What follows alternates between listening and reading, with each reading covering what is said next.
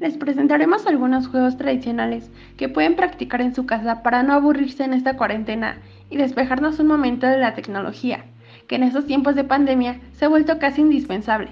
Para empezar, les contaremos de un juego tradicional mexicano, la lotería. Este juego consiste en que cada jugador elegirá una tabla al azar, utilizará un objeto pequeño para marcar las cartas extraídas, ya sean piedritas, frijoles, etc. El gritón dará comienzo al juego exclamando ¡Corre! El gritón extrae cartas del bonche y grita el nombre en alto. Si la imagen de la carta está en la tabla del jugador, se coloca el objeto encima. Al final, gana quien complete en su tabla todas las cartas y grite ¡Lotería! Puede jugarse entre varias personas y es una buena alternativa para pasar el rato con tus familiares.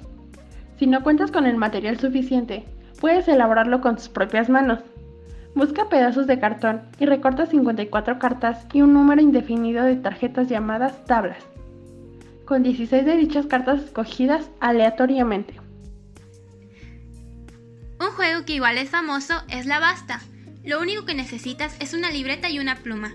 Puede jugarse a partir de dos personas. Tienen que escribir en la libreta nombre, apellido, ciudad, fruta o vegetal, animal, cosa, color y comida. Eligen una letra y una vez que la tengan elegida, se ponen a completar los recuadros.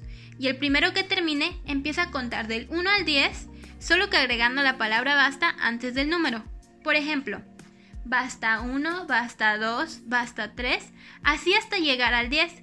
Cuando lleguen al 10, los demás deben dejar de escribir aunque no hayan terminado. Suman 100 puntos por cada correcta que tengan y si se repite suman 50. Si no alcanzaron a poner nada, suman 0. Al final ganará el jugador que tenga una mayor puntuación.